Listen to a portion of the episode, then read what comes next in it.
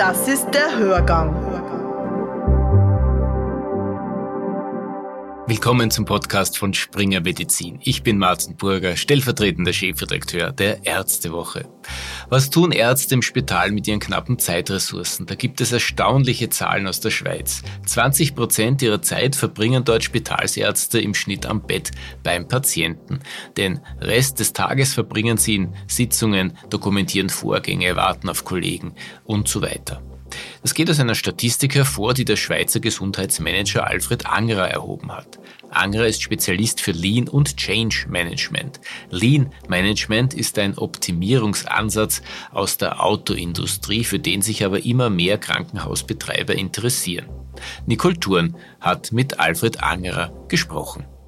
Der chronische Personalmangel in den österreichischen Spitälern wird zu einem akuten Problem durch die Corona-Pandemie. Alfred Angerer ist Leiter Management im Gesundheitswesen an der Zürcher Hochschule für angewandte Wissenschaften und er beschäftigt sich in Forschungsprojekten mit dem Ansatz des Lean Managements. Hier geht es um die Verschlankung von Arbeitsprozessen und das Ziel ist bessere Zusammenarbeit, kürzere Arbeitsschritte, Steigerung der Effizienz und Entlastung des Personals. Ich freue mich sehr, dass Sie im Hörgang-Podcast sind. Herr Angerer, herzlich willkommen. Vielen Dank für die Einladung.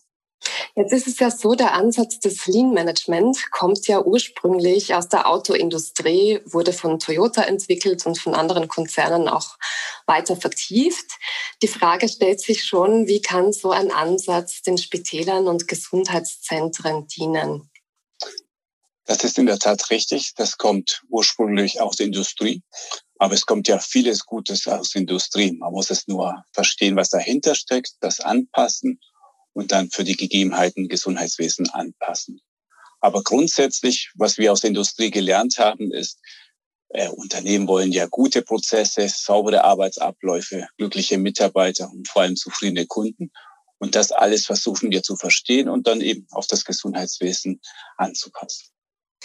Ähm, ich habe schon ein bisschen angesprochen. Lean Management beschreibt ja auch eine Verschlankung von Arbeitsprozessen hin zu mehr Effizienz.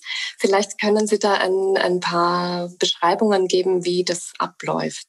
Ja, sehr gerne. Vor allem, das wird auch häufig viel missverstanden, weil schlank wurde in der Vergangenheit auch missbraucht, um einfach, sag mal, die Hälfte der Leute zu entlasten. Mhm. Die anderen kommen schon irgendwie zurecht.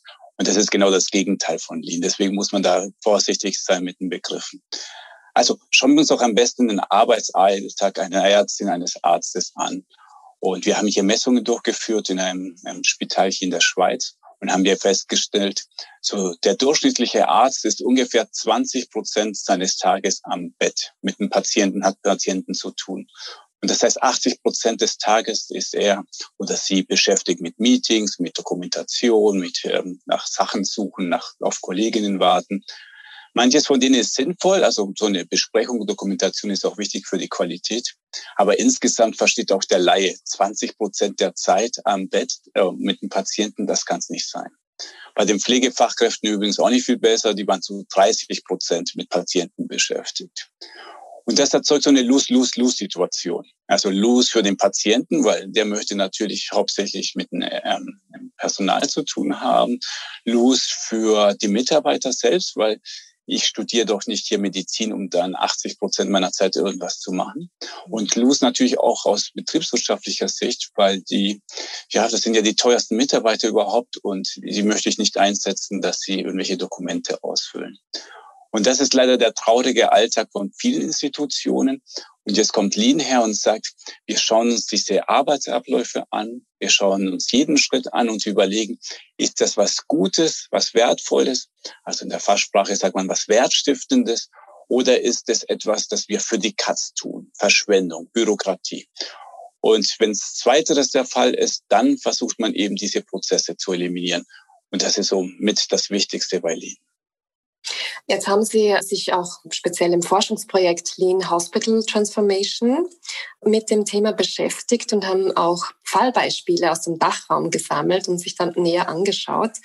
Wie führt man denn Lean Management jetzt konkret ein oder was sind da auch Ihre Erkenntnisse aus den Praxisbeispielen heraus? Also wenn wir so ein Forschungsprojekt starten, ist das Erste, was wir machen, ist natürlich große Literaturberge zu wälzen und zu gucken, was wissen wir da darüber. Und als wir das Projekt angefangen haben und diese Literatur durchforstet haben, haben wir festgestellt, wow, wir wissen noch relativ wenig. Es gibt sehr, sehr viele einzelne Beispiele, aber meistens geht es darum, wie einzelne Abteilungen in einem Krankenhaus zum Beispiel sich transformiert haben. Und unser Ziel war es, zu entwickeln und zu verstehen, ich möchte jetzt aber nicht nur eine kleine Abteilung, die, die Notaufnahme oder eine Bettenstation optimieren, ich möchte das gesamte Krankenhaus optimieren. Und da haben wir angefangen, weltweit äh, Fallbeispiele zu sammeln, Praktika zu reden, Methoden zu entwickeln und dieses Lean Transformation Projekt zu, äh, durchzuführen. Und zu Ihrer Frage, wie macht man das nun? Also die ganz große Frage war damals, macht man lieber ein Big Bang oder Schritt für Schritt? Genau. Big, Bang, Big Bang bedeutet, ich schnappe mir jetzt, sage ich mal, 50 Beraterinnen, Berater in dunklen Anzügen, die kommen zu mir und dann innerhalb eines Jahres wird jeder Stein umgedreht. Jede Stelle wird in Frage gestellt, jeder Prozess hinterfragt. Und das ist so die radikale Veränderung. Und die Alternative dazu ist so Schrittchen für Schrittchen. Ich fange hier an, fange erstmal klein an, mache ein Leuchtturmprojekt und dann werde ich immer größer. Und was wir festgestellt haben, ist, dieser Big Bang Ansatz, den gibt es in der Praxis kaum. Den sind sie fast nirgends. Der funktioniert nur dann, wenn sie wirklich am Abgrund stehen, wenn der Druck richtig, richtig groß ist. Zum Beispiel in Frankreich Hôpital de Lyon, so ein Monster eines Krankenhauses, mehrere Zehntausend Mitarbeitenden. Und die hatten tatsächlich die Aufgabe, innerhalb eines Jahres wandle dich oder wir schließen den Laden. Kann man sich vorstellen, was da in Frankreich los wäre. Also sind die ganz, ganz großen Ausnahmen. Die meisten Gesundheitseinrichtungen stehen nicht davor, die stehen unter Mächtigdruck, aber nicht so ein hoher Druck, dass sie innerhalb von Monaten geschlossen werden. Deswegen ist ganz klar der Schritt-für-Schritt-Approach der richtige.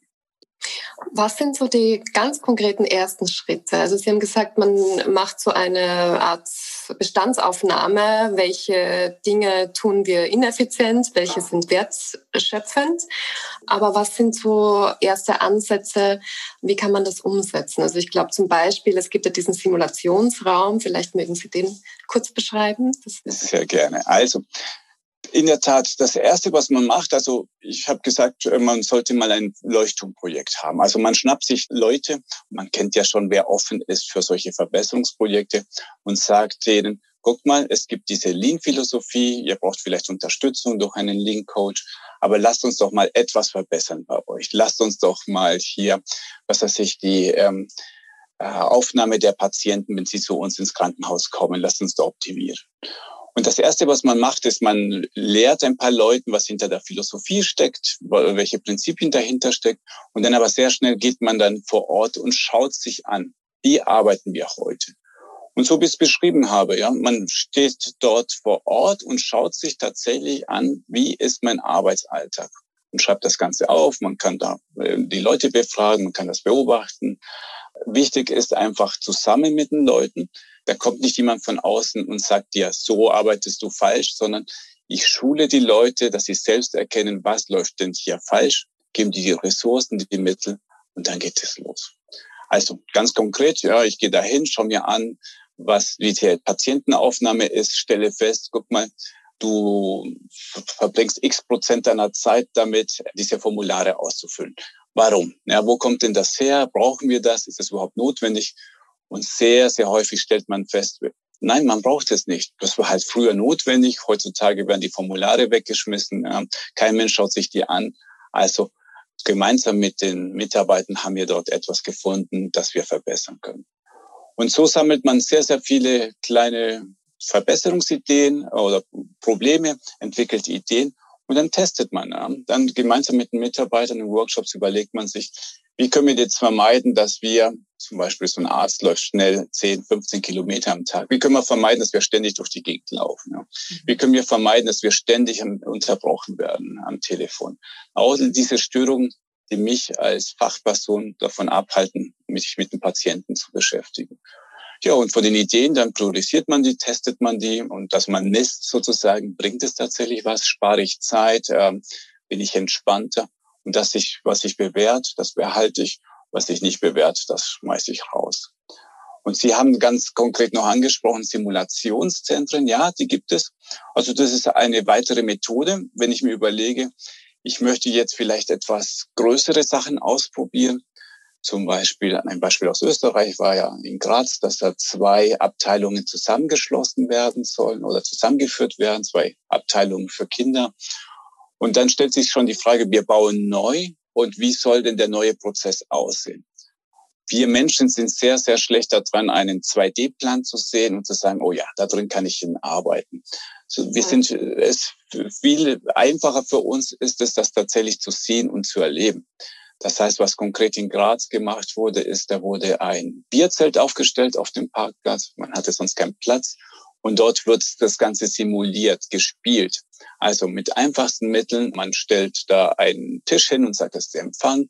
Weiter hinten die Koje wird simuliert einfach durch so Stellwände und man malt einen Strich auf den äh, Boden und sagt, das ist jetzt das Gipszimmer.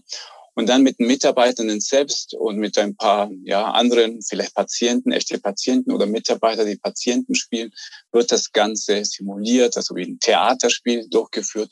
Und sofort merkt man dort, oh, was funktioniert und was funktioniert nicht, was wir auf dem 2D-Plan niemals erlebt hätten. Das war, glaube ich, am, am Uniklinikum Graz im Kinderzentrum die Ambulanz, oder? Richtig, ganz genau. Oder dieses Leuchtturmprojekt gemacht und mittlerweile werden auch andere Abteilungen schon ja, mit dem Lean Management Virus, kann man sagen, infiziert und, und arbeiten da auch dran. Jetzt ist es aber so, dass Sie sagen, es richtig die Partizipation der Mitarbeiter sehr wichtig ist und dass es ja schon um einen grundlegenden Transformationsprozess geht.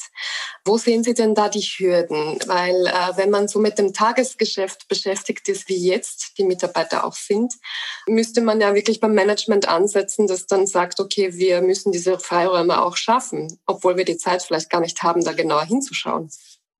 Da sprechen Sie schon eines der wichtigsten Probleme, die dazu führen, dass sehr häufig nicht, genau gar nichts passiert. Nämlich der durchschnittliche Mitarbeiter im Gesundheitswesen ist überlastet. Das heißt, ich gehe da morgens hin, fange meine Schicht um 7 Uhr morgen an, rödle, rödle, rödle und am Abend gehe ich und dann zwölf Stunden später nach Hause, bin vollkommen kaputt.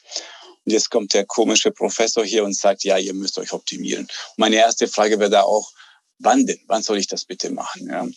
Und das ist, was ich nenne, so das Paradoxon der Teufelskreis des Ertrinkens. Hilfe, ich bin am Ertrinken, habe aber keine Zeit, schwimmen zu lernen.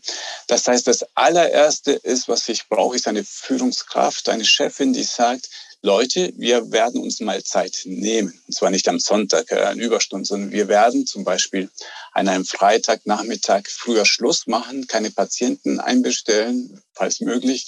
Und dort werden wir mal über Lean uns unterhalten, über unsere Arbeitsabläufe, was alles äh, schief läuft. Also das allererste ist tatsächlich, sich Zeit zu nehmen, damit man überhaupt diesen Verbesserungsprozess in Gang setzen kann.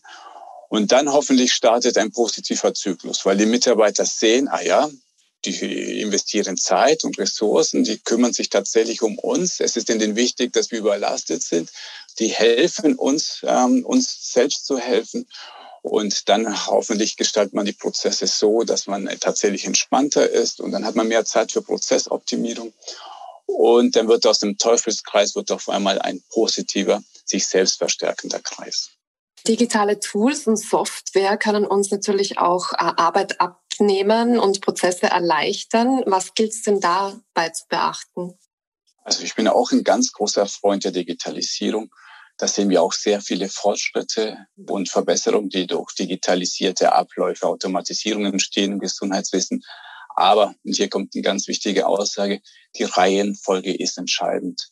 Ich muss zuerst meine Arbeitsläufe nach zum Beispiel Lean optimieren, schauen, dass ich dort gute, saubere, verschwendungsfreie Prozesse habe und erst dann darf ich anfangen zu digitalisieren und zu automatisieren. Ansonsten besteht das Problem oder die Gefahr, dass sie Verschwendung automatisieren. Und das wollen wir sicherlich nicht. Vielleicht noch kurz zum Abschluss zu den Effekten. Da gibt es ja auch schon einige Erkenntnisse aus der Praxis. Vielleicht mögen Sie das kurz zusammenfassen, die positiven Effekte von Lean Management. An erster Stelle muss die Qualität stehen, weil es ist trivial einfach, die Kosten zu senken, aber dabei die Qualität auch über Bord zu werfen. Das heißt, jedes Lean-Projekt da draußen, das durchgeführt wird, muss als erstes gucken, Wir machen das Ganze ja auch, um den Patientinnen, den Patienten bessere Dienstleistung, bessere Qualität zu geben. Also muss das immer kontrolliert werden und geschaut, dass die Qualität auch besser ist. Wird tatsächlich auch besser, sowohl die medizinische Qualität aus, auch die Dienstleistungsqualität, weil das können Sie in unzählige Studien anschauen. Gestresste Mitarbeiter machen Fehler. Gestresste Mitarbeiter sind keine gute Dienstleistungsmitarbeitenden. Also die Qualität ist immer äh, oder sollte immer im Fokus sein. Das Zweite ist natürlich klar, heutzutage mit dem Druck muss ich nicht erzählen, geht es um Effizienz. Effizienz bedeutet aber meistens im Gesundheitswesen nicht, dass wir jetzt zu viele Mitarbeiter haben und weil wir jetzt effizienter sind, jetzt die Mitarbeiter loswerden, sondern in den meisten Organisationen, die ich versucht habe, sind die Leute eh überlastet. Heißt, wenn ich schaffe, dass diese Überstunden, wenn ich die abbaue, dann habe ich einen doppelten Gewinn, weil A sind die Mitarbeiter entspannter und B, die Kosten senken dadurch auch. Also die Effizienz ist das Zweite. Aber das Dritte ist schon noch wichtig zu sagen, auch die Mitarbeitenden selbst. Ich kann Ihnen natürlich immer viel erzählen, aber das Wirkungsvollste ist tatsächlich, wenn man in so ein, ein Krankenhaus oder eine andere Organisation, die Lean-Reis unternommen hat, hingeht und sich mit den Mitarbeitenden selbst unterhält. Und was ich häufig höre, ist, dass sie mir sagen, Herr Angerer, seien Sie mal kurz still, hören Sie mal. Und dann höre ich und sage, ich höre nichts und sage, richtig, ja.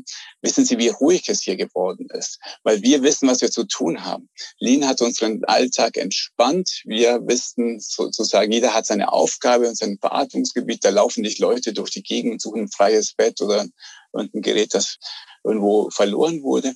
Und das heißt, das macht unser Leben leichter, einfacher, planbarer. Das heißt, wenn ich es auch noch schaffe, dass die Mitarbeiter dort mit, sage ich mal, mit Begeisterung mitmachen und dadurch auch sehen, was sie davon haben, dann haben wirklich alle Seiten gewonnen. Dann ist der BWLer glücklich, weil die Effizienz gesteigert ist, der Mitarbeiter, weil er entspannter und ruhiger und weniger gestresst ist. Und das Wichtigste, der Patient hat eine gute Dienstleistung bekommen. Und ich höre auch raus, es geht dann natürlich auch darum, gesunde Arbeitsplätze in Krankenhäusern zu schaffen. Ja, also jeder, der nachhaltig führen will, weiß, dass es überhaupt nichts bringt, hier kurzzeitig Höchstleistungen abzuverlangen, dadurch die Mitarbeiter zu verschleißen und dann in drei Monaten laufen sie mir alle weg. Also ich glaube, das ist auf jeden Fall ein attraktiver Arbeitsplatz für viele. Man muss jetzt sagen, es ist nicht für jeden. Sie werden immer fünf Prozent der Leute sehen, die unglücklich sind und diese Veränderungen nicht einsehen. Da kommt jemand von außen und möchte, dass wir uns verändern. Ich möchte mich aber nicht verändern. Aber ich glaube, das ist bei jedem Veränderungsprozess so.